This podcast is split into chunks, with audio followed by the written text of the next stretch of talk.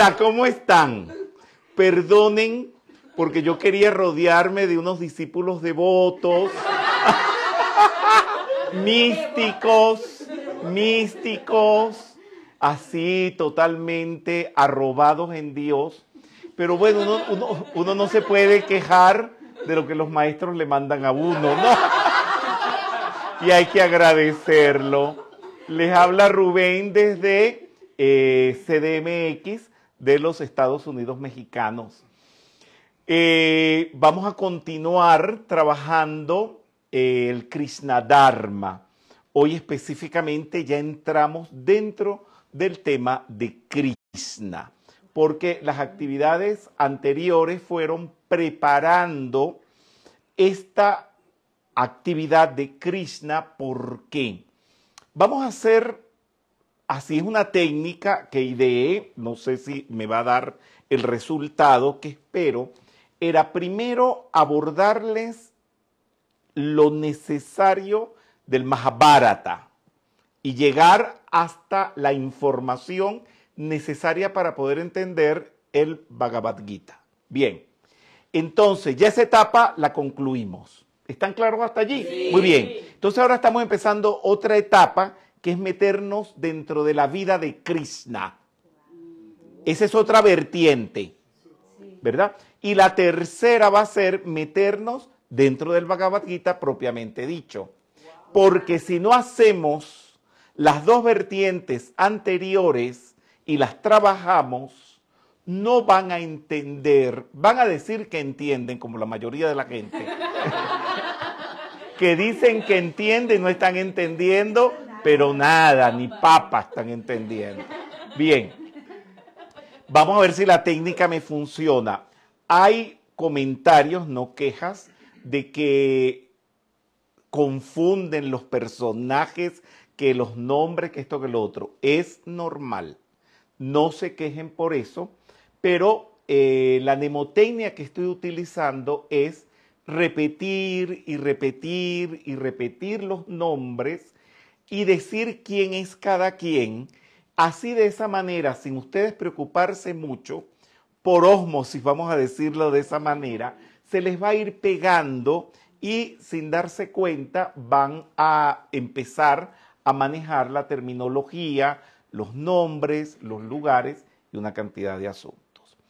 Para entrar dentro de la radiación de Krishna, les pido la opinión de ustedes, si les parece bien que hagamos una cortísima invocación con la llave tonal de Krishna, ¿verdad?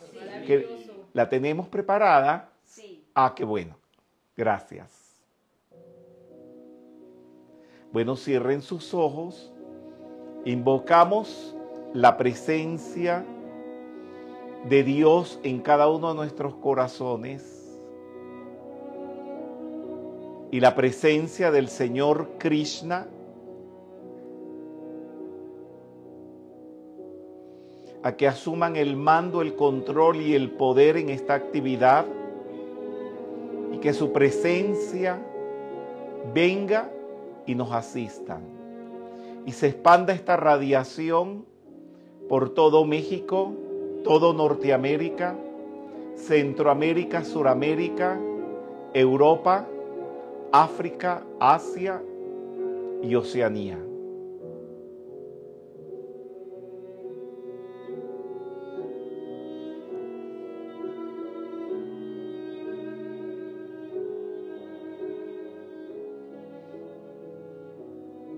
Gracias, Padre. Bien. Eh, con respecto a las llaves tonales, ya pues tenemos disponible el libro de las llaves tonales. Hay en una parte dentro del libro, estoy hablando del libro digital, ¿verdad? Donde usted le pone Krishna y ya le sale la llave tonal. El nombre, el autor, todo lo referente, el lugar del retiro, a veces está, se sabe, se pone, y si no, también. Bien, entonces, comienzo prácticamente todas las partes del Gita utilizando unas palabras proféticas de mi madre Nora Belén Vázquez Toledo de Cedeño, que dice algo que resuelve mucho. ¿Por qué? Porque vamos a hablar y hablamos dentro de este seminario y en otros también de tantas cosas que parecen increíbles y no falta quien diga, ¿y quién va a creer en eso? Pero eso parece increíble. Pero ¿cómo usted va a creer en eso? Entonces mi madre, te digo, tiene la llave a la solución y ustedes se lo pueden aprender de memoria. Estamos en la metafísica para creer en lo que nadie cree. Ya, punto. Entonces, que no lo cree, bueno, no se meta metafísico. Usted quiere creer en todo eso, métase a metafísico. ¿Verdad? Bueno, es un poquito, no, esto por supuesto, esto no trabaja de acuerdo a los procesos lógicos, esto no trabaja de acuerdo a la razón, pero es, tiene su sentido, no sé si ustedes lo capturan, ¿verdad?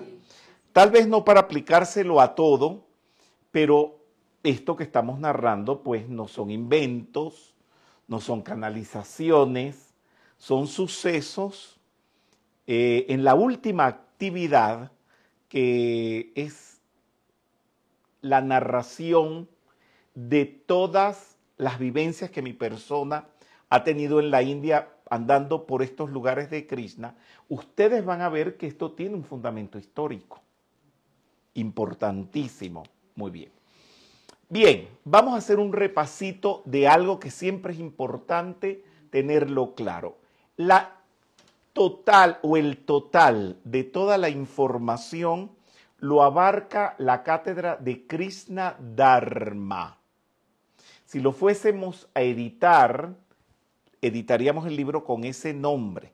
Y adentro con el bosquejo del Mahabharata, Krishna, que es el libro que vamos a comenzar hoy, que es el segundo nivel, y después el Gita sencillito, que vamos a tener dos actividades dedicadas al Gita, pero no, no dos actividades en exclusivas dedicadas al Gita. Al Gita lo estamos trabajando desde el principio. Se trabaja, es un objetivo general durante toda la cátedra. Siempre estamos hablando del Gita. ¿Por qué? Porque aunque sea un libro aparte, se llama Gita sencillito. Primero que nada porque solamente es el Gita simplificado. Por eso le puse Gita sencillito y le quité palabras todas que no se puedan entender.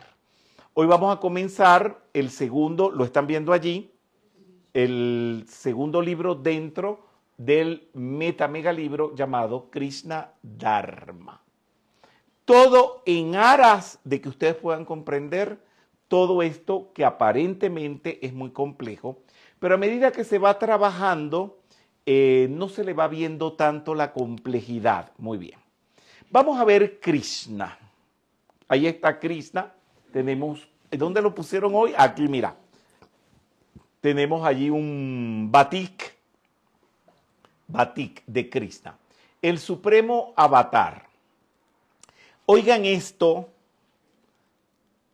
a lo mejor no se oye fácil, no se oye fácil, no se lee fácil y no se entiende fácil. Encarnación de para Brahman, Ishwara y Atman. De una sola vez.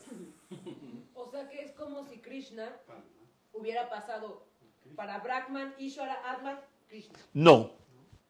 Dentro de él está metido el Atman, el yo soy.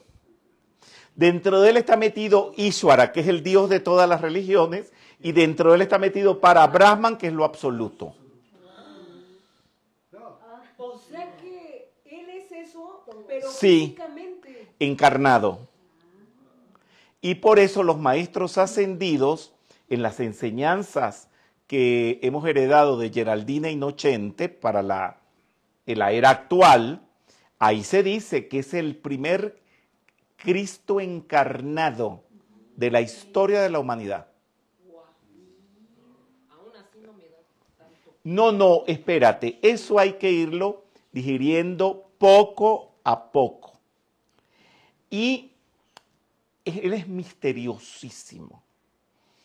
Dice el Gita que tan solo pensar en Él, Él viene.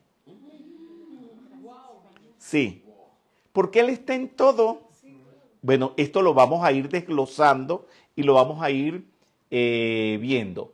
Octava encarnación del Señor Vishnu. También de Shiva y de Brahma. no quedó nada. No le dejó nada más nadie. Se lo agarró todo. Uno de los primeros seres divinos desenvueltos, encarnados en la tierra.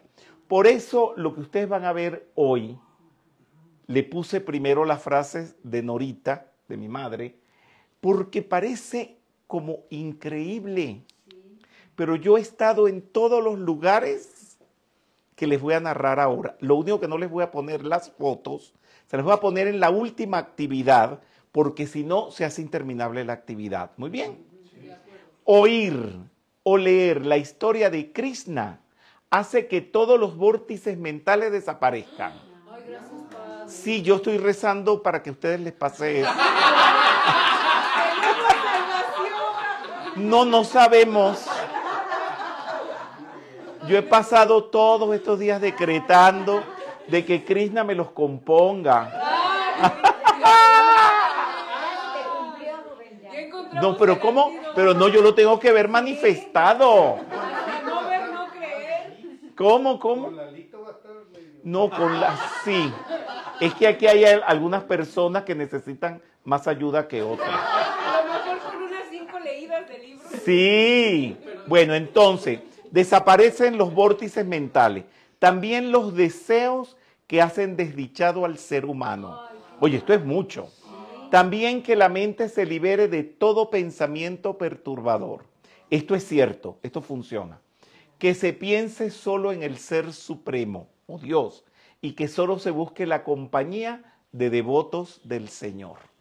Esta frase pues la elaboré sacándolo de todos los libros que hablan de Krishna y extraje todo, sí, ya voy a contestar la pregunta.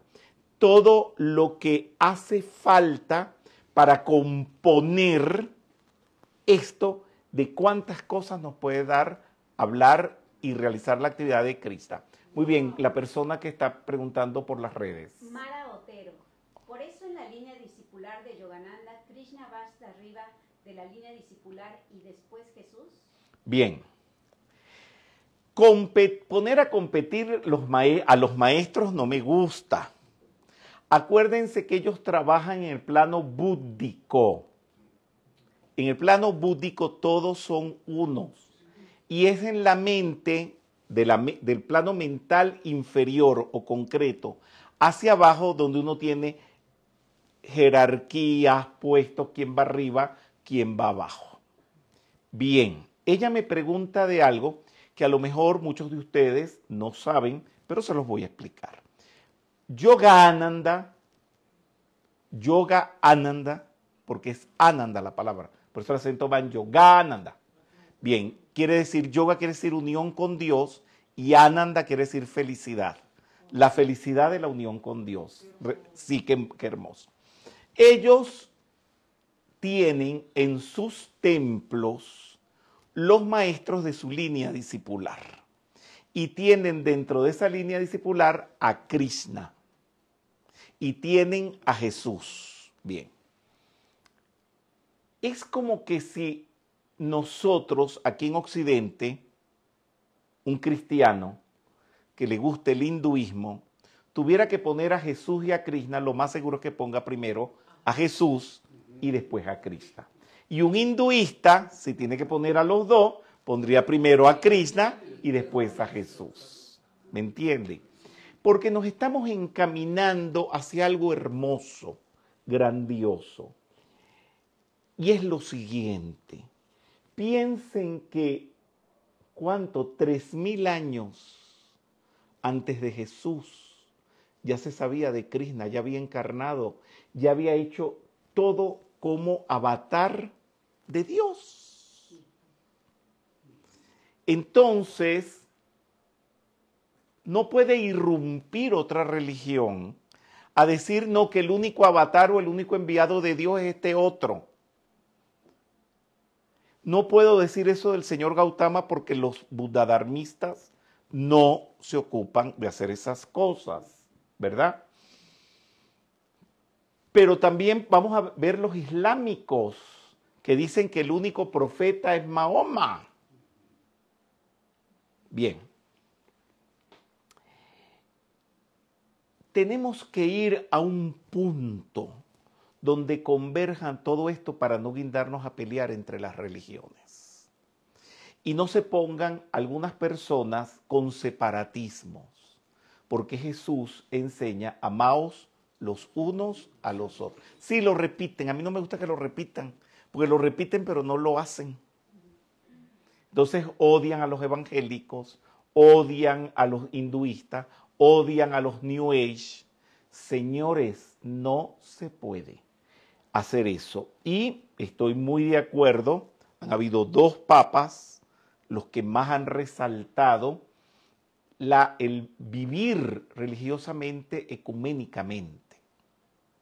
Han sido Juan Pablo II y por supuesto el Papa Francisco, que están tumbando esas divisiones y el Papa Francisco tiene un video donde salen personas de diferentes creencias dentro de esos hinduistas, del Buda Dharma, etcétera,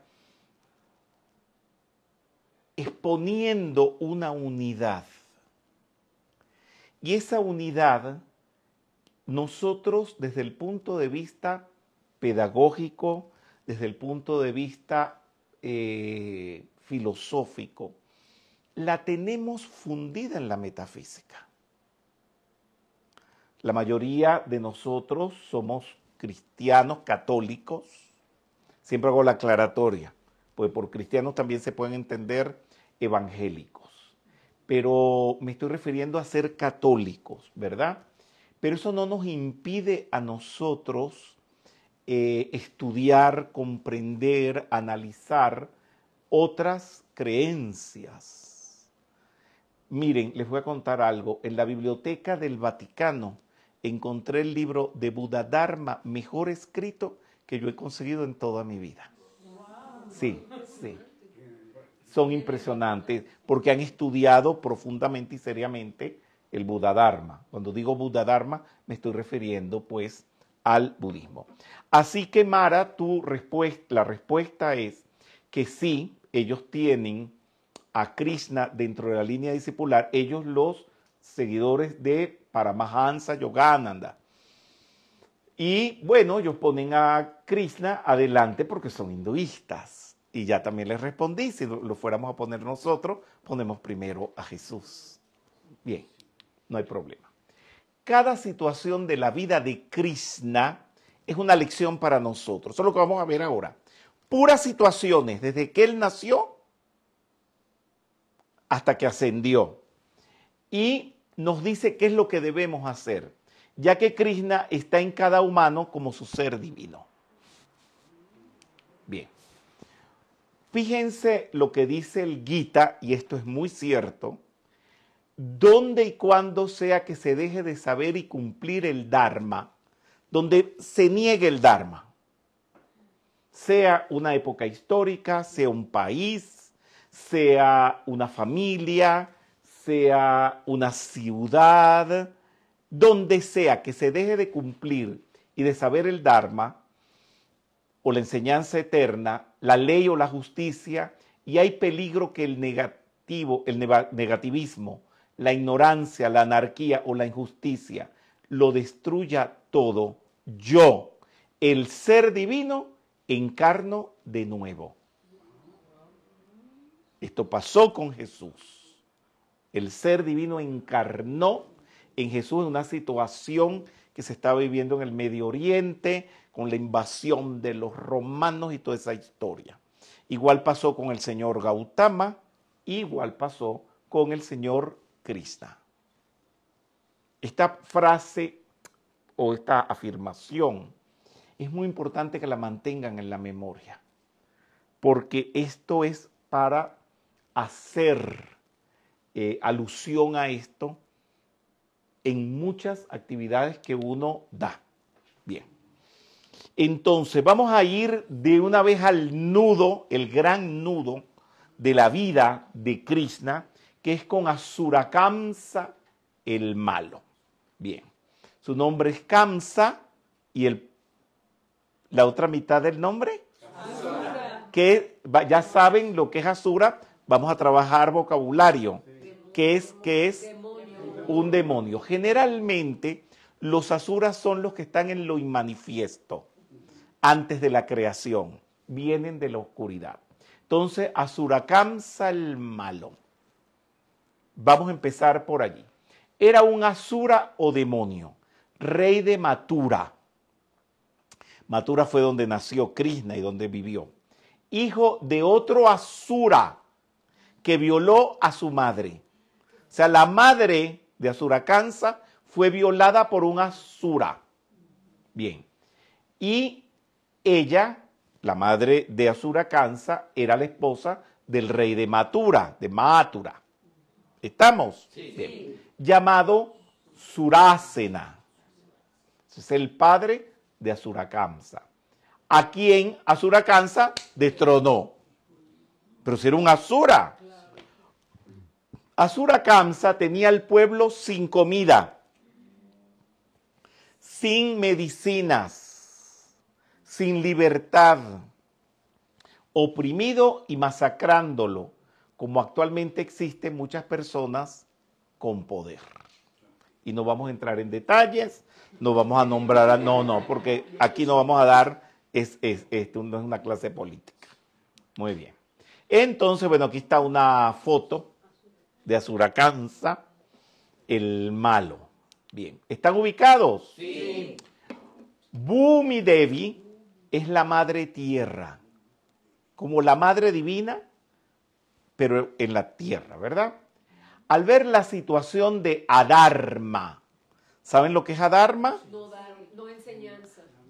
la negación del Dharma. Miren que poquito a poco están manejando el vocabulario al ver la situación de adarma y sufrimiento en que vivía Matura, dijo, no lo acepto. El problema, el problema es que lo reciben en la actividad y ustedes también terminan con un Asura Kansa que los maltrata y ustedes no dicen no lo acepto. Y resulta que mamita Connie se los enseñó y no lo usan. Vamos a hablar hartas veces de eso porque eh, uno de los planteamientos del Bhagavad Gita está en no aceptar el mal. Y no entiendo por qué se quedan dormidos y no actúan. ¿Cómo el temor puede anularlos? ¿Cómo el temor puede paralizarlos, frizarlos, congelarlos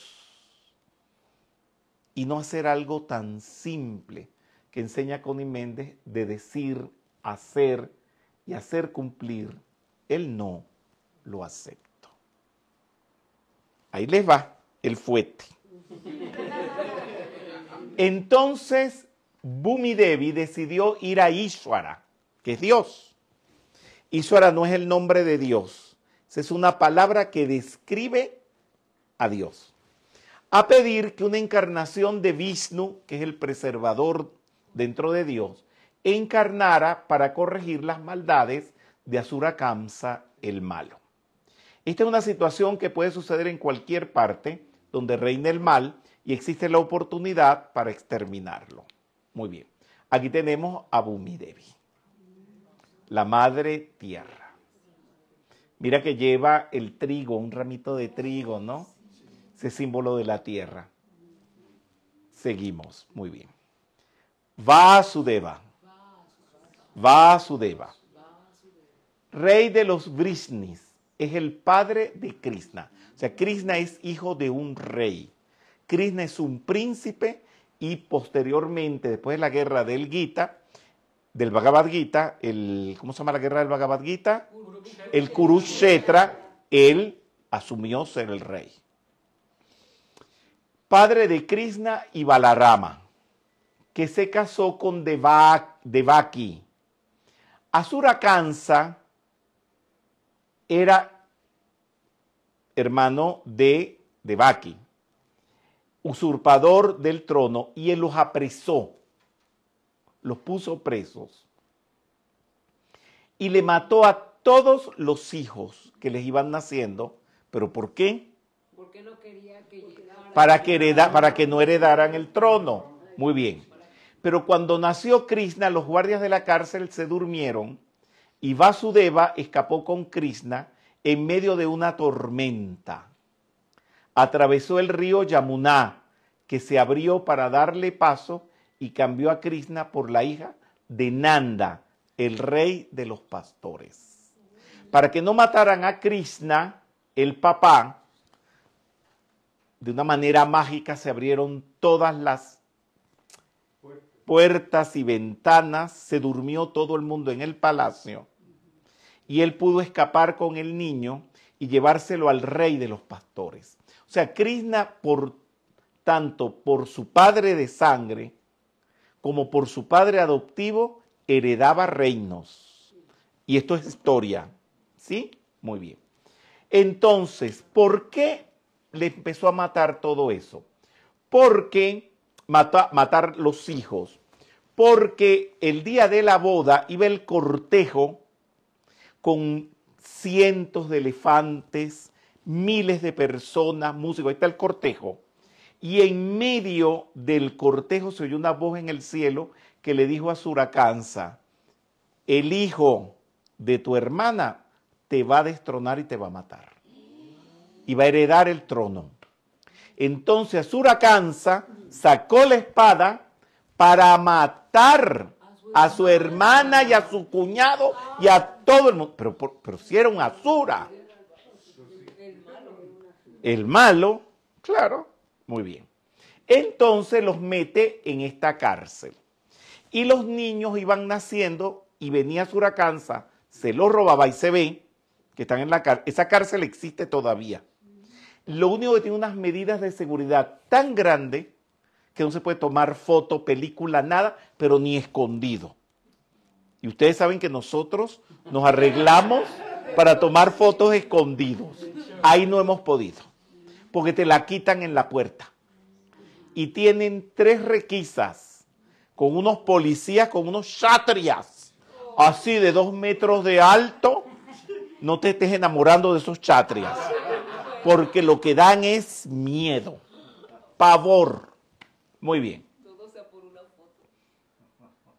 Es que no puedes, porque no te la dejan pasar y te revisan con máquinas electrónicas, sí, todo. No, no puedes. Ni que te lo metas aquí en el lugar secreto de las mujeres. No te lo permite. Bien. A pesar de todas las matanzas que Asurakamsa el malo le hacía a los hijos de Vasudeva, Vasudeva se mantenía en perfecta armonía. Era un hombre sabio.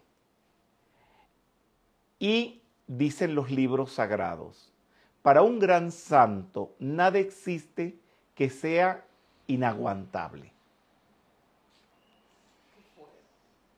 Bueno, hay personas que aguantan y soportan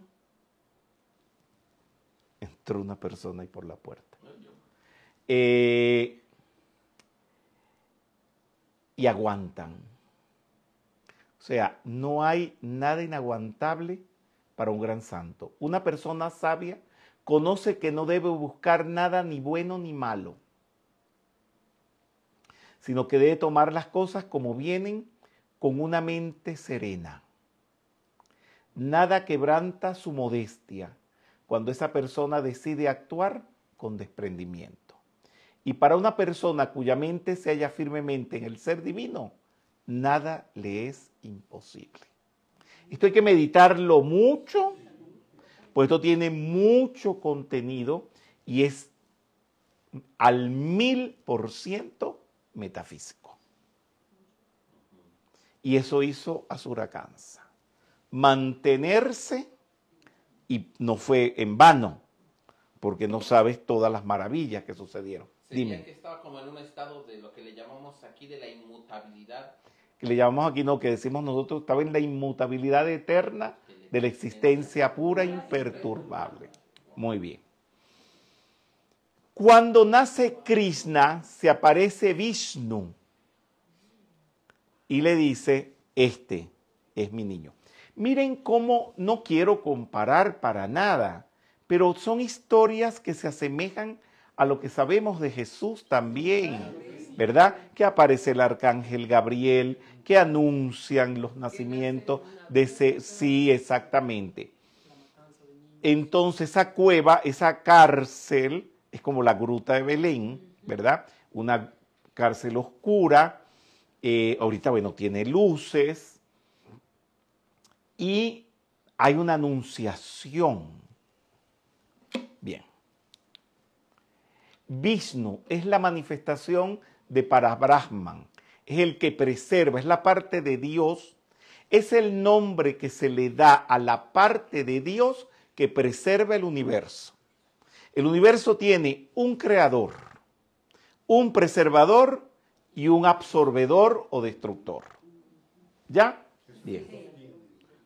Son tres aspectos de Dios. Entonces, el preservador del universo, el que preserva todo para que no se destruya, esa parte se le llama Vishnu, ¿verdad?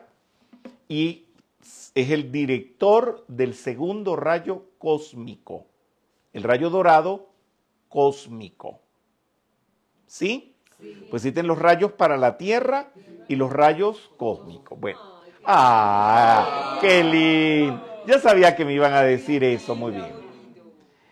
Vasudeva sabía que en Gokul, atravesando el río Yamuna, en la última actividad les voy a enseñar fotos de Gokul, el río Yamuna, yo no sé si ahí puse alguna.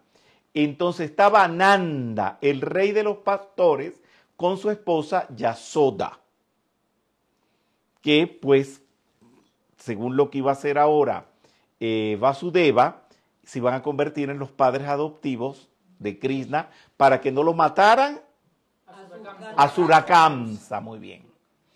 Y Yasoda, el mismo día, a la misma hora, en el mismo minuto que nació Krishna, le nació una niñita llamada Yogamaya.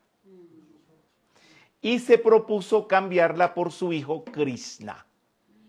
O sea, salir de la cárcel, atravesar el río porque Gokul está al frente de donde ellos vivían y cambiar a los niños. Y Nanda sabía que el señor Krishna era como el Cristo encarnado, no.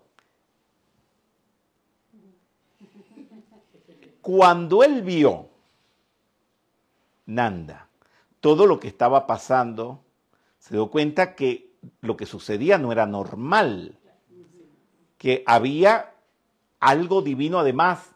No solamente eso, Krishna desde chiquitito empezó a chingar. Ya van a ver toda la chingadera de Krishna. No saben. Ya va. Eh, esto es lo que está en... Sí, chiquito pero picoso. Ok, bien.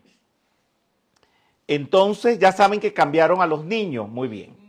Entonces aquí vemos el papá de Krishna escapando porque lo ayudó pues el cosmos. Se quedaron dormidos todos los guardias, tipo como la bella durmiente cuando se duerme. Todo, encantamiento. todos esos cuentos están tomados estas historias, estas son las historias más antiguas de la humanidad. Él pudo salir con el niño, pero el río estaba crecido, el río Yamuna, ¿verdad? Y tuvo que atravesar, entonces cuando iba a atravesar el río, se abrió el río y le dio paso. Como Moisés. Como Moisés, sí, todas estas historias se repiten. ¿Me van entendiendo? Bien. Y ahí lo, llevo- lo vemos pues llevando a Krishna para que lo pueda cambiar. Y se trae a la niñita. Vasudeva le cambia a Yasoda su hija, su hija Yogamaya, por Krishna. Miren las dos niñitos, lo están viendo. Les hace close up a los a nuestros para que puedan ver, ¿sí? Bien, gracias. Llegó a Suracansa a matar el niño que había nacido. Pero la habían cambiado. Y cuando agarró a Yogamaya para matarla, Yogamaya se transformó en la madre Kali. ¡Órale! Durga, Kali, to- y salió con mil brazos, con puñales, flechas y no sé cuánto. Y miren el Azuracanza allí, todo, sí, todo nervioso. Órale. ¡Órale! Me encanta esta historia.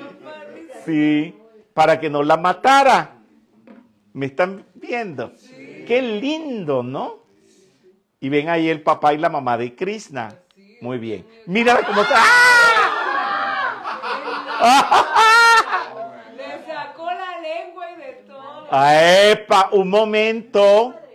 Tradúzcanlo a sus vidas. Ah, se quedaron callados, ya no se ríen.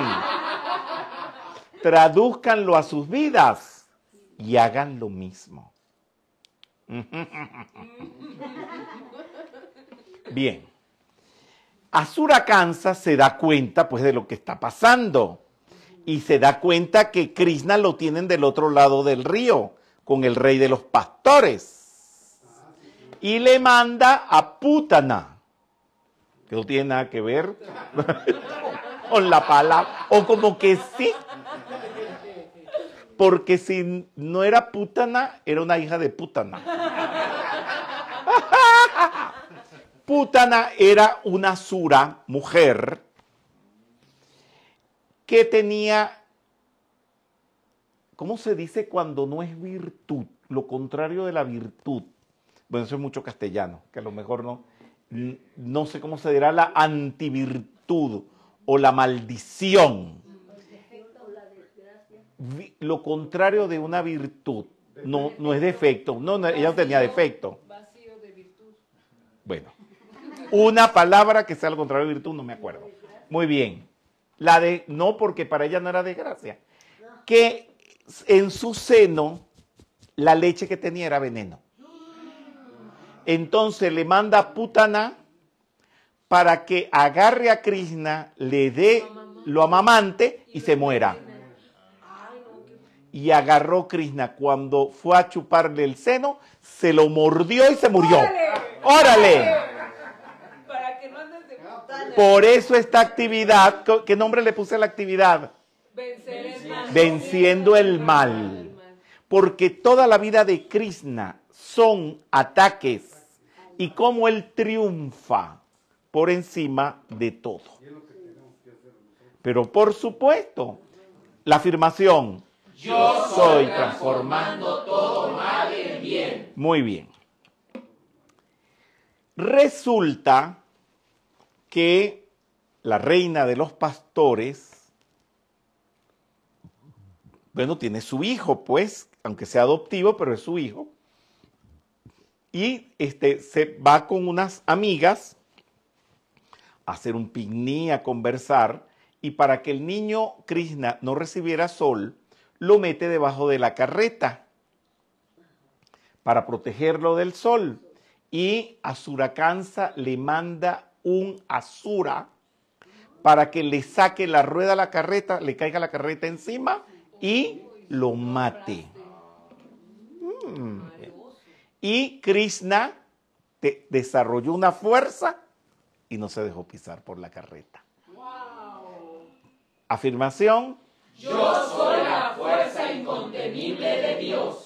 Cuando se hace uso de las cosas que Dios ha creado como comodidades, joyas, atuendos, facilidades o salas VIP, no hay que cohibirse de ellas si no se están robando ni usurpando. No se las estamos robando a nadie. Dios ha creado todo para usarlo y uno no tiene por qué creer y nadie hacerte creer que se le está robando a alguien. Bien. Yasoda, la madre adoptiva de Krishna, una vez le estaba dando de comer a Krishna, el niñito, pues, el bebito. Y Krishna se quedó con su boquita abierta. Y Yasoda dentro de la boca de Krishna vio todo el cosmos. Es mucho, ¿no? Todo lo que se puede desear está dentro de cada ser humano. Y no hay que envidiarlo ni codiciarlo, solo hay que concienciarlo. Aquí vemos a la mamá viéndole la boca y el cosmos, mírenlo arriba, el cielo con el cosmos. Muy bien. ser muy impactante. Sí. La afirmación, Yo soy conteniendo todo lo que hay en el universo dentro de mí. bien. Calía es esta serpiente que estaba en el río y mataba a los ganados, a los pastores, y era insoportable. Y Krishna, sabiendo esto, se montó arriba de un árbol, se tiró al río, llamó a la serpiente y la dominó para siempre. La serpiente Kalía representa el mal uso de los siete chakras, de la energía de los siete chakras. Y por eso ven que tiene siete cabezas. Una vez, Govardhan, una vez Krishna, para que lo adoraran a él, cuando las gopis iban a adorar a Indra, las gopis son las pastoras, iban a adorar a Indra, ya hablamos el otro día de Indra, el ser que maneja el trueno y rey del cielo, les dijo que adoraran a Govardhan. Porque Govardhan es una montaña donde hay hierba, hay cabras, hay de todo. Y Indra, para que no adoraran a Krishna, dijo que adoraran a la montaña. Govardhan. Bien. Y Krishna se convirtió en la montaña y apareció en la cima y dijo, yo soy la montaña. Luego vino una inundación que mandó Indra, Indra estaba compitiendo con Krishna, por, para que lo dejaran de adorar, para idolatrar a Krishna. Este último agarró Krishna y levantó la montaña con el dedo meñique. Por debajo pasó la inundación y arriba de la montaña quedaron todos los pastores, todas las cabras y salvó a todo el mundo. Bueno, y estoy en esa montaña. Bueno, esto es un pedacito de la montaña, pero no me puedo tomar la foto con toda la montaña, imposible. Entonces, bueno, me acerqué a la montaña. Es una montaña sagrada. Esa fue la montaña que Krishna levantó con su dedo. Y la costumbre es darle vuelta a la montaña. Por supuesto, no lo voy a hacer a pie, pues mucho. Y bueno, eh, cuando voy con los metafísicos, lo que hacemos es alquilar carretas, montamos a los metafísicos en nuestras carretas y a darle la vuelta a la montaña. Sí, muy lindo. Entonces, eh, la afirmación es, reverenciando mi divino ser interno, adoro a todos los seres del Krishna representa el Cristo interno. Adorando el ser interno, adoras a todos los demás. Quiero decirles que Indra, Brahma, Vishnu, Shiva no son dioses. En ningún libro de la India se dice que sean dioses. Traducen esos libros hindúes poniendo la palabra que son dioses en castellano y también en inglés. Pero en el original, en sánscrito, esa palabra no existe. Dios. Lo que existe es Deva, seres de luz. Muy bien. Bueno, seguimos. Una vez Krishna estaba pastoreando sus vacas y a Surakansa le manda un toro, que era un asura llamado Aristasura, como un toro para que lo invistiera y lo matara. Y Krishna mató el toro. Pero Krishna estaba de amores con Radha. Cuando Radha supo todo esto, rechazó a Krishna. Dice, pero como tú, un ser divino, un avatar, vas a estar matando toros y no sé cuánto. Yo a ti ni un beso, yo a ti no te agarro nada. Anda a purificarte. Eh, en India la gente se purifica con el agua. Los judíos también usaban las purificaciones y en el catolicismo todavía eso se mantiene a través del bautismo. Entonces le dijo que, ella le dijo, es que lo que tú has hecho es tan malo, que ni todos los ríos sagrados, ni todos los lagos sagrados, ni todas las fuentes sagradas te van a limpiar de eso. Espérate, se está metiendo con Krishna, ¿verdad? Bien, entonces agarró Krishna con su zapatico y lo hundió en la tierra. Y vinieron todas las aguas del Ganges, todas las aguas de todos los lagos sagrados y todo, y convergieron en ese huequito. Se bañó allí y se purificó. Y eso es lo que actualmente se llama el Radakunda. Y ese lago existe. Y cuando uno va a ese lago, uno no va ahí pues a hacer picnic ni a, ni a estar bailando bachata. Uno va a darle, la, es grande, es inmenso, y uno va a darle vuelta y se llama el Radakunda. ¿Verdad? Bien. Aquí está Aristasura, el toro, ¿lo están viendo? Sí. Y está Krishna volteándolo y matándolo. Y este es el Radakunda, foto de un servidor, por supuesto. El Radakunda. Es bello.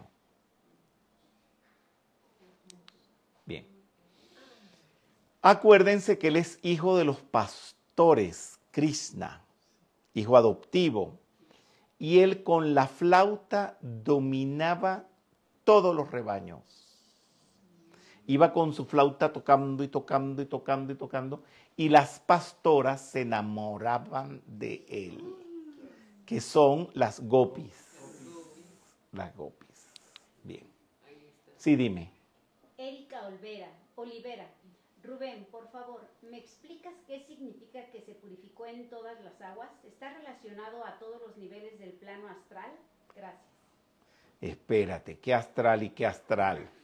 ¿Tú no oíste que Krishna es la manifestación de el ser interno, de Ishwara y de lo absoluto y para Brahman? ¿Qué astral? ¿Cómo lo vas a limitar al astral? Es todas las purificaciones. ¿Ves que estamos hablando y las mentes de ustedes no redimensionan quién es Krishna? Y se lo estamos diciendo. ¿Qué astral? De nada. Krishna es un ser cósmico y paracósmico. Bien. Krishna tocaba la flauta y las pastoras bailaban. Y ese lugar existe. No sé si les tengo alguna fotito ahora, pero para el final, la última actividad, les voy a enseñar bastantes fotos, porque ahí suelo llevar a los metafísicos porque es un bosque encantado.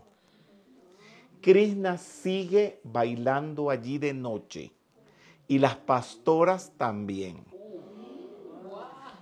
las casas que rodean, que tienen varios pisos y que rodean el bosque, desde donde se puede ver para el bosque, están tapiadas las puertas, ventanas y balcones, porque el que ve eso se vuelve loco.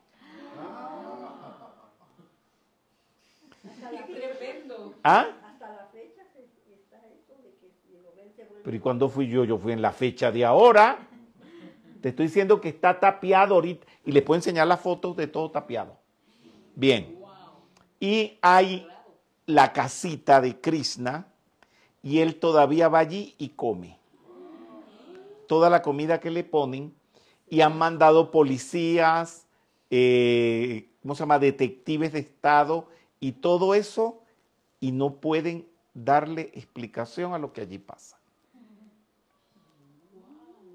Sí. Los, eh, eso no lo riegan, la tierra está seca y los árboles verdes y florecientes. Ahí está Krishna pues bailando con las pastoras y él bailando con las pastoras acortó el Kali Yuga o la era oscura para que viniera el Satya Yuga, que es la era que está amaneciendo en este momento. Muy bien. ¿Ustedes vieron la fotito de Krishna tocando la flauta? Sí. El árbol que estaba atrás, ese árbol existe. Mírenlo ahí. Y está en el mismo lugar, o sea, el árbol ahí está desde que... Ah, no, se va a ir para otro lugar. Mi amor, todo eso está allí. Todo está allí, sí. Estás ahí donde... Mira, cuando vamos con los metafísicos, lo que yo les digo en la puerta, señores, ustedes toda la vida han querido saber de un bosque encantado. Bueno, aquí hay uno y es de verdad. ¿Qué les parece? No, la frase de mi madre al principio, en la metafísica para creer en lo que... Porque esto parece increíble. Sí, bien. Ah, bueno, sí, miren el bosque y la gente se arrodilla. Y se revuelcan las mujeres, se tiran con los ares y se revuelcan dentro de la arena. Y miren qué verdecito, mira lo seco que está el piso y mira lo verdecito. Esas plantas son de tulsi. Tulsi. Y los yapamala, para hacer los mantras, se hacen con esa madera, que es una madera sagrada. Cuando vamos para allá, todos los metafísicos se compran yapamalas de Tulsi y traen para regalarle a todo el mundo. Bien. El rey Asura Kansa, sabiendo que Krishna era quien lo mataría, lo invitó a un torneo. ¿Saben lo que es un torneo? Como Que- una competencia. una competencia en su palacio con terribles elefantes y diestros luchadores para matarlo. Krishna fue venciendo uno a uno, elefantes, luchadores, leones, de todo eso fue una cosa impresionante. Y finalmente, cuando el rey Asurakansa vio que no podía con Krishna, se tiró a terminar él con Krishna, porque eran o él o Krishna, o Krishna o él. Y este lo batió contra el piso y lo mató. Pero lo que van a ver ahora, a mí me ha impresionado toda la vida y todavía sigo poniéndole cabeza a esto porque es muy fuerte. Aquí vemos a Krishna dándole su madrazo. su madrina a Surakansa. ¿Verdad? Muy bien. Sambrama Yoga. Oigan esto que se van a quedar pri- privados, paralizados y congelados. El Sambrama Yoga. Acuérdense que yoga no solamente es el Hatha Yoga, de hacer ejercicios. Hay varios yoga y este es un yoga muy particular. Es el yoga de fusión con la divinidad por medio del odio. Te voy a dar, antes de seguir leyendo, te voy a poner un ejemplo. Pon tú, Angie, que tu vecino, ese que te odia, ¿cómo? ¿Tiene nombre? No sé si se sabe el nombre. Ya no me sé el Ok, bueno, ese señor que te odia. Vamos a poner que tú hayas logrado un estado de comprensión, de amor compasivo en la enseñanza muy grande. Y ese Señor te odia, te odia y vive pensando en ti para hacerte daño, para chingarte la vida. El Sambrama Yoga quiere decir lo siguiente, que aunque él te esté odiando, él está pensando en ti. Y el hecho de que piense en ti es amor. No, eso es muy fuerte. La repugnancia hace pensar todo el tiempo en aquello espiritual rechazado. Y eso atrae y hace fundirse con lo divino. El odio de un estudiante, un facilitador, activa el Sambrama Yoga y lo une a él en un indisoluble lazo de amor. Todos esos que dicen que me aman, pero que se han ido, me atacan, hablan mal de mí, me están amando. Y yo los amo a ellos, porque cada vez que piensan en mí, me están amando. Ahí se dan los extremos de toque. Sí. Sí. No, pero esto es demasiado grande. Esto le pasó a Surakamsa con Krishna. Los devotos se unen a Krishna por devoción y a Surakamsa se unió a Krishna por odio. Porque el odio une. Si tú odias a tu suegra, estás atada a tu suegra. Y toda atadura es amor, porque amor es cohesión. ¡Ay, Dios mío! No, no, esto es muy grande. Bueno, pero viéndolo de una eh, parte positiva Pero si es que aquí no hay nada negativo, todo es positivo, dime. Ay, no sabía que estaba amando a mi suegra. Mira, lo sepas o no lo sepas, es un hecho. Claro, ya es una acción. Entonces, Asura Kansa, de tanto pensar en Krishna, ascendió. Porque es el Cristo y si pones Mi amor era el Cristo. Esto es la mayor compasión infinita. Te digo, si toda la vida de Krishna es fantástica, yo creo que este es el clímax. Pero piénsenlo. Por eso tenemos que ir a buscar al que nos ha hecho daño y nos odia y darle la mano. Y no rechazarlos jamás. Aquí está la gran lección. Como Juan Pablo que fue a visitar. Pero esto es, sí, Sí. Sí, ¿verdad? La comparación. Juan Pablo II cuando fue a perdonar al que, lo, al que supuestamente lo iba a matar, ¿no? Dime. Oye, Rubén, em, al principio cuando empezaste con no lo acepto, es no aceptar el mal.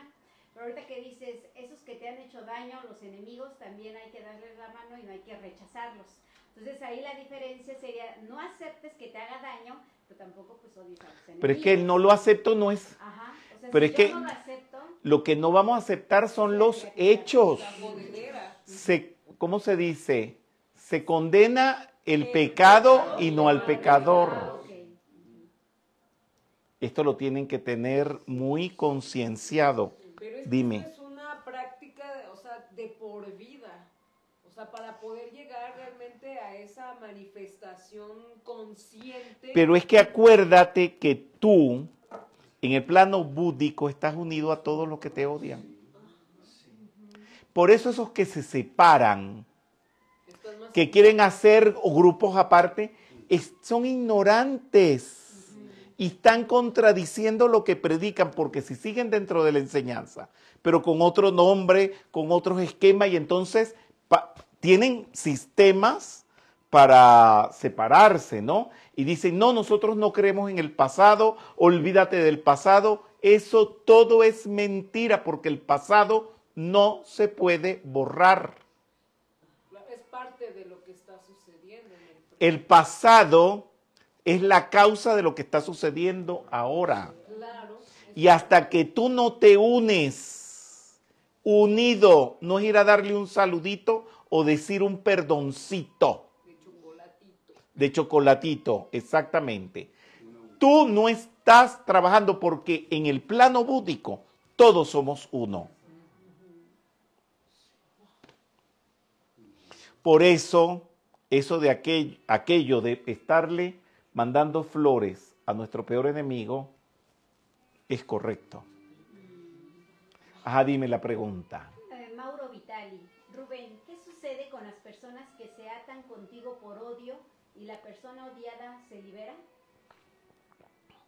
Pero me dejaste la pregunta inconcluso. La persona odiada, o sea, no, no, esto no está bien redactado. El que odia o al que odian. Es que no está bien redactado. Mauro, eh, comunícate ahorita y te aclaro bien la pregunta. Eh, dímelo de otra manera que puedas expresarlo de una manera más congruente. ¿Sí? Te, la quiero responder porque este tema que estamos tratando en este momento es radical en la metafísica, porque es la esencia de la llama violeta, que es una verdadera compasión infinita. Y tal vez sea uno de los objetivos de eh, analizar todo el Bhagavad Gita y todo esto. Escribió otra vez Mari, eh, Todavía. Mauro. Todavía Bien, no. seguimos. Bien. Krishna, ya ahora vamos a empezar a unir. ¿Se acuerdan toda la historia que les hablé del Mahabharata, de los Pandavas y los Kauravas, que están peleando por la herencia del reino que le corresponde a los Pandavas? Y ellos están en una guerra justa, ¿verdad? En Hastinapura. Cuando ellos van a la guerra, Arjuna solicita la ayuda de Krishna en la guerra. Y Krishna le dice, yo voy, pero no puedo matar a nadie y no voy a usar ninguna arma. Acuérdate que él está con todos. Exactamente, bien. Y ese lugar donde sucedió el Kurukshetra existe. Muy bien. Entonces, Krishna acepta ser el cochero, el auriga de Arjuna. Bien. ¿Cómo que un ser tan poderoso va a ser el sirviente? Bueno, no vamos a decir que un vil mortal, porque Arjuna no era un vil mortal. Pero sí, sí, era un sirviente. Señores, el cochero es el que conduce en el camino. Lo que hizo Arjuna es decir, amado Cristo mío, condúceme el carro, llévame, guíame. Lo que no hace ninguno de ustedes. Y no me estoy refiriendo a los que están aquí, a todos los que me están viendo en toda esta comunicación y que tienen que empezarlo a hacer ya. Que el Cristo los dirija. Sea el que conduzca el cochero, sea el que conduzca tu coche, y esos caballos son los vehículos inferiores, que generalmente ponen cuatro, que son físico, etérico, astral y mental. ¿Me siguen? Bien. En un momento de la lucha, porque no solamente era la lucha externa de una guerra, sino también la lucha de Arjuna. Él tiene un remordimiento que cómo va a salir a matar a sus primos. Pero ustedes se acuerdan los primos, los Kauravas, cómo nacieron. Sí, Sí, con el la trozo de carne mamá. Son trozos de carne que se picaron en 100 pedazos, son carne muerta. Porque una persona que no activa el Dharma Es como un tolete de carne muerta.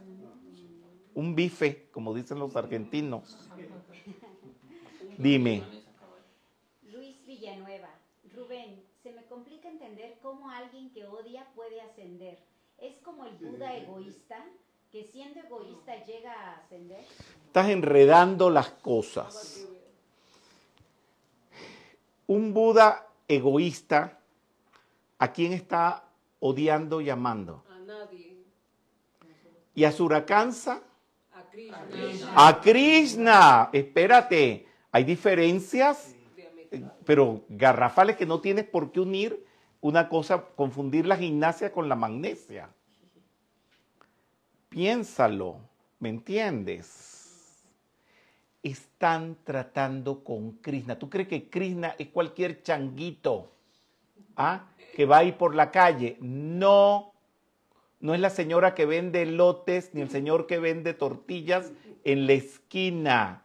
Estamos hablando de un ser no superior, hiper mega superior. Si te hace gracia el lenguaje fresa, pues estoy haciendo un curso de lenguaje fresa. Y así hablan los fresas, que quiere decir los paquetes, los cifrinos, dicho en venezolano, eh, aquí en México. Hiper mega fresa. ¿verdad? Y él era hiper mega poderoso. Ya, dime. Mauro Vitali. ¿Qué sucede si una persona se ata a otra odiándola y la persona objeto de su odio se libera? Es decir, se clarifica. ¿La persona que odia puede liberarse de su odio? Bien. Vamos a acudir a las siete leyes universales. Ley de vibración. Tú no puedes odiar a un ser iluminado, a un ser clarificado. Piénsalo nada más. Hay historias, pero la vida está llena de historias. Jesús con Con Judas. con Judas. El Gautama con su primo, ¿verdad? Bien. Este, bueno, no sé cuántos hay por allí. Su. Bueno, sí. Ok, bien. Eso se devuelve. Hubo un ser que le robó todo a Krishnamurti y no pudo hacer nada con eso. Yo conozco la gente que se fue contra Connie Méndez con nombres y apellidos. Y no quiero decirles todo, toda su vida, hasta su aspecto físico, lo que pasó. Porque tú no te puedes meter con la vibración santa. Te chingas. Quédate tranquilo. No te metas con la gente que es devota del Señor. No toquéis a mis hijos. No toquéis a mis ungidos, tanto que se lo digo siempre, que está en la Biblia. Por eso el sabio se queda tranquilo cuando lo atacan. Lo que hizo Krishna fue llevar esto a una hiper mega acción que fue devolverlo para ascenderlo. Ya eso, mira, hay una función en la computadora. Usted agarra un cuadro con la persona con el lado derecho y con el lado izquierdo. Pero hay una función donde tú puedes cambiar la derecha para la izquierda, el ojo del derecho con el ojo izquierdo. Yo lo hago montones de veces montando fotos según las conveniencias. Eso hizo Krishna. Agarró a Surakansa y lo volteó al revés. Y lo mismo hizo con Putana, la que lo- lo- la convirtió en putanita y la convirtió en un deva. Sí. Y eso es amor porque Él es el Cristo. Es el, pero es que eso es lo que hace el Cristo, convertir lo negativo en positivo. Mira, Yo no soy Krishna, por supuesto, pero yo he contado en otras ocasiones, y lo puedo contar aquí otra vez. Eh, trabajaba para el gobierno, trabajé toda mi vida para el gobierno en Venezuela, y en el Instituto Nacional del Menor estaba mi jefa, el presidente del Instituto Nacional del Menor, que era a nivel de todo el país, y por encima del jefe del Instituto Nacional del Menor, el presidente de la República. O sea, tenía nada, yo estaba a pasos del presidente de la República. Y eso me dio a mí mucho poder.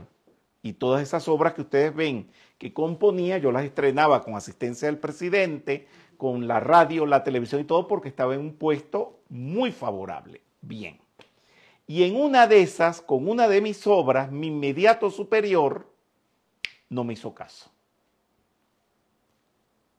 Pero estaba en juego y con, midiendo el tiempo también, porque para hacer todos esos montajes se necesitaba trabajar apresuradamente, bueno, una cantidad de cosas que no voy a meter en eso para no hacer largo la historia. Bien, y me fui directo a el jefe de mi jefe, el presidente del Instituto Nacional del Menor, que dependía directamente de la presidencia de la República. Y me aprobó todo. Espérate. Al siguiente día me manda a llamar a mi jefe. Salté los canales regulares. Como yo sabía que yo no estaba trabajando para mí, sino para bendecir a todos los niños de Venezuela, a mí me importaba un pepino. Esta jefa mía pertenecía a la acción católica. Por demás, devota católica y todo esto. Y me manda a llamar, digo, aquí o me votan. Y dije, pero lo que pasa es que no me van a poder votar porque me voy para arriba. Lo que me pueden hacer es cambiar de cargo. Bueno. Y luego, ¿quién va a trabajar con los niños aquí? A poner a todos los millones de niños de Venezuela a hacer esto. Bueno. Ella no hallaba cómo empezar a hablar. Y me dijo, bueno, yo esta mañana fui a misa, me dijo. Y oré mucho, he rezado mucho, ¿cómo le voy a tener que hablar a usted hoy? Y le dije, bueno, yo también he estado, nosotros en Metafísica decimos haciéndole tratamientos, orando, porque esta situación la verdad es que me hubiera gustado que no hubiera sucedido nunca. ¿Y cómo rezó usted? Le pregunto yo a ella. Bueno, yo hice esto, hice otro, ta, ta, ta, ta, ta, ta, ta. Y me preguntó ella, ¿y usted cómo rezó? Y, todo, y nos quedamos hablando de cómo rezaba cada quien.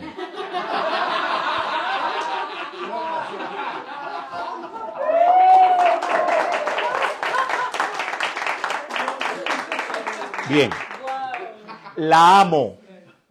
No sé si está viva, yo esa mujer la amo porque hicimos así y la verdad es que fueron, fueron unas mancuernas estupendas.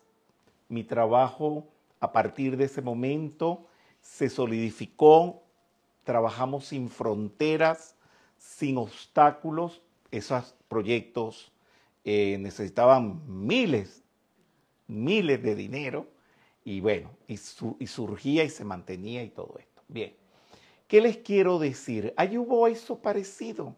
Del odio se transformó en ascensión. Bien. Eh, en un momento, Arjuna, yo me imagino tendría la cabeza llena de información. Ya no podía más. Y le dice a Krishna, por favor, entonces, ¿quién eres tú? Y él dijo, ¿tú de verdad quieres ver cómo soy yo? Dijo, sí, muéstrate. Hizo así, suaz. Y aparecieron todos los seres, todos los devas, todos los ángeles y todo, todos eran Krishna. Y es la foto que ustedes están viendo allí. El Visuarrupa, que es la medallita que yo uso, pero que no me la estoy poniendo para que no interfiera con el micrófono, que bueno, que lo que me importa también es que la enseñanza se quede bien grabada y no estoy usando la medallita, pero que adoro mi medallita con Rupa. Muy bien. Krishna ascendió de 125 años. Estaba sentado debajo, de un árbol. Ese árbol existe. Yo me fui hasta allí. No vayan a creer que esas son visitas que yo hago en digamos, en un eh, carro último modelo y estoy en un hotel con piscina. No, esas son carreteras de tierra donde tú preguntas dónde quedan esos lugares y nadie sabe. Y todo el mundo, bueno, los que han ido a la India saben cómo es eso. Bueno, me ha costado, pero he llegado y tenido fotos. La última actividad va a ser mostrando todas esas fotos. Donde está un árbol asuata, portando en su pecho, bueno, ok. Krishna estaba debajo de este árbol asuata y llevaba una joya que se llama Kaustubha. Y estaba en Padmasana en meditación y un cazador llamado Jara lo confundió con un ciervo y le disparó en el talón. Y en ese momento apareció Shiva, Vishnu, Brahma, Ishwara, para Brahman, todos los rishis, Maitreya, los Gandharvas, las apsaras de todas las partes llovieron flores el cielo era insuficiente para darle espacio a todos. Krishna ascendió en un carro de fuego al cielo de Vaikunta. Pero allí hay una historia que no la voy, a narrar ahora, forma parte de la última actividad. Eso fue al lado del sitio donde por primera vez el señor eh, Shiva se manifestó como una columna de fuego infinita al lado, al ladito. Que también fue ese lugar, pero en ese lugar no se podía tomar fotos. Pero ya les hablaré de todo eso. Bien.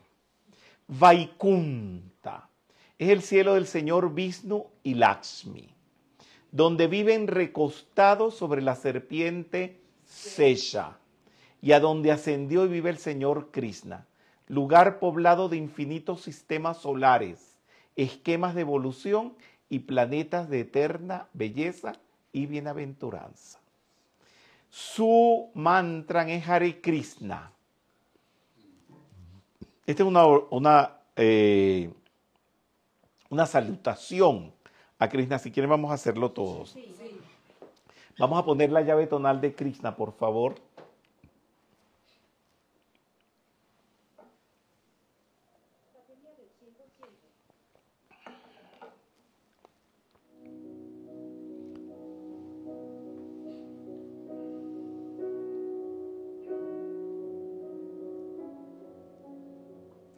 Por favor.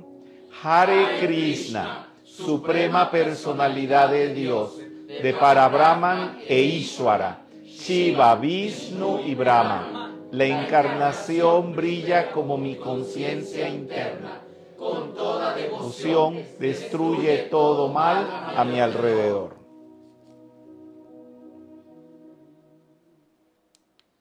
Bien, gracias.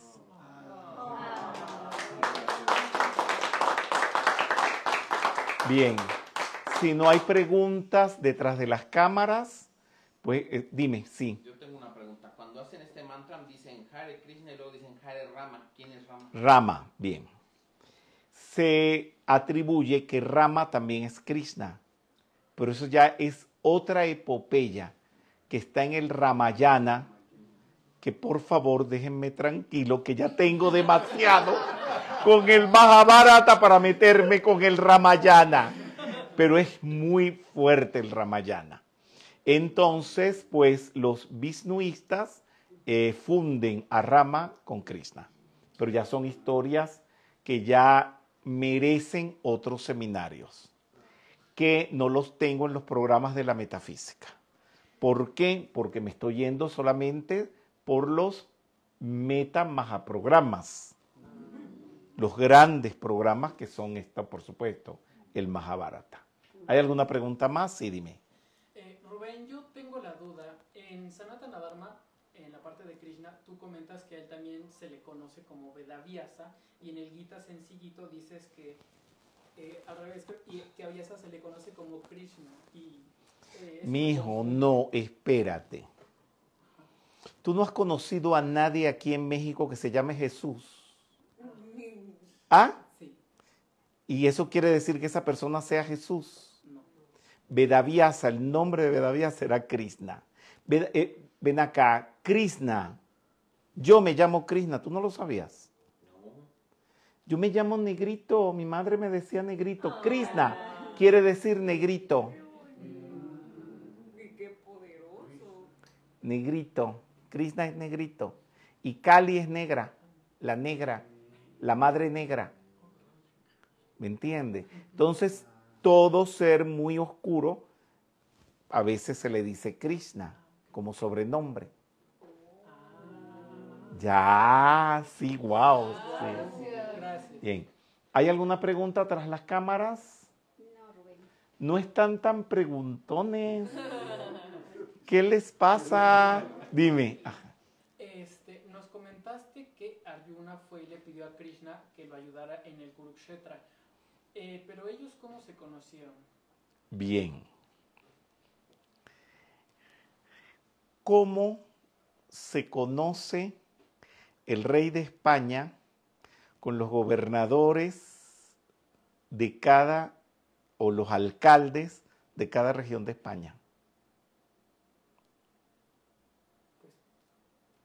Su trabajo es... ¿Cómo se conoce el presidente de México con todos los gobernadores y alcaldes de cada estado de México? Porque se reúnen. Nada más. Además se comunican. Dime una palabra. Una sola palabra que me sintetice todo eso. Mijo, no son changuitos de la calle. ¿Cómo el presidente no va a conocer a los gobernadores de toda, de toda la República de México? Ah, espérate, estamos hablando de Krishna, un, un heredero de un trono. Estamos hablando de los pandavas que son herederos, los reyes se conocen entre todos. Pero es, es obvio. Son familias reales. O sea, ay, ¿cómo se conocieron la reina Isabel de Inglaterra con el, con el rey de España? Desde que nacen saben que existen los unos y los otros. Tienen, señores, óiganme una cosa. No los juzgo, no hablo mal de ustedes, pero tienen que salir de la cajita de zapatos en que han vivido mentalmente toda la vida. Y tienen que redimensionarse a casas reales, tienen a seres cósmicos y tener esa psicología y tener esa manera de razonar y de ver desde ese punto de vista. Me perdonan si los estoy forzando algo muy difícil, pero les estamos dando los implementos. Porque en el plano físico, como es arriba y abajo, aquí hay príncipes, aquí hay condes y mi persona dentro de las posibilidades que la vida me ha dado, se los presento y todo para que ustedes relacionándose con esos seres redimensionen su conciencia, se abran y salgan de la cajita de fósforo. Es que no es ni una cajita de zapato, es una cajita de fósforos, así chiquitita. Siempre piensen en eso y digan, me voy a salir de la cajita de fósforo. Me voy a salir de la cajita. Sí, pero con decirlo así solamente no. Hay que investigar, hay que estudiar. Mira, te tienes que por vibración. Entonces yo les pregunto a ustedes este, algo de la realeza y no saben algún suceso de esta semana porque no lo consideran importante. Pero resulta que no uno en específico de la realeza, sino que la totalidad de la realeza tiene una manera de concebir el mundo que creo que nosotros podríamos asumirlo. Hay una situación que no sé si es verdad o si es mentira, pero aparece por allí. Eh, parece ser que el actual rey de España, cuando era príncipe, estaba preparando un discurso. Y acuérdense que Leticia Ortiz, la reina Leticia, ella es periodista. Y como ella es periodista y estaban de novios, aclaro, no sé si fue verdad o fue mentira. Pero da igual, la historia es válida, haya sido verdad o haya sido mentira. Él le da el discurso para que ella se lo revise. Y ella le dice, pero esto le falta, le falta pasión, le falta eh, contenido, le faltan cosas. Y él le dijo algo, acuérdate que yo soy el príncipe de todos los españoles. Que él no puede formar bandos, él no puede apasionarse, él tiene que tener una visión universal de todas las cosas.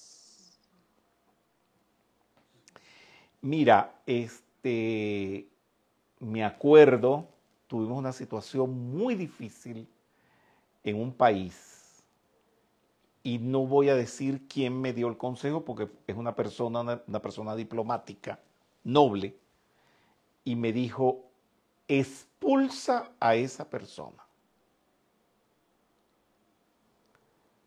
No puedo.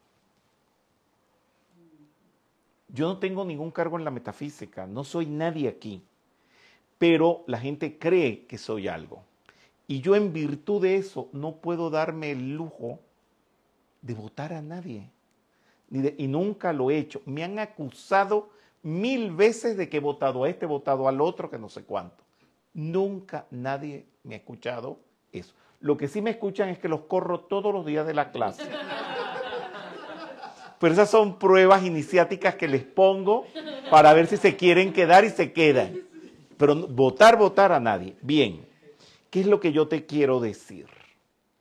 Cuando se esté rey, cuando se tienen cargos muy abarcantes, con buena responsabilidad, con buena responsabilidad.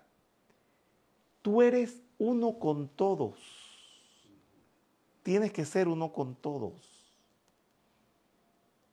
Tú sabes lo que son los pandavas, donde cada uno de ellos, yo no sé si te enteraste, si estabas viniendo, cada uno de ellos es hijo de un deva.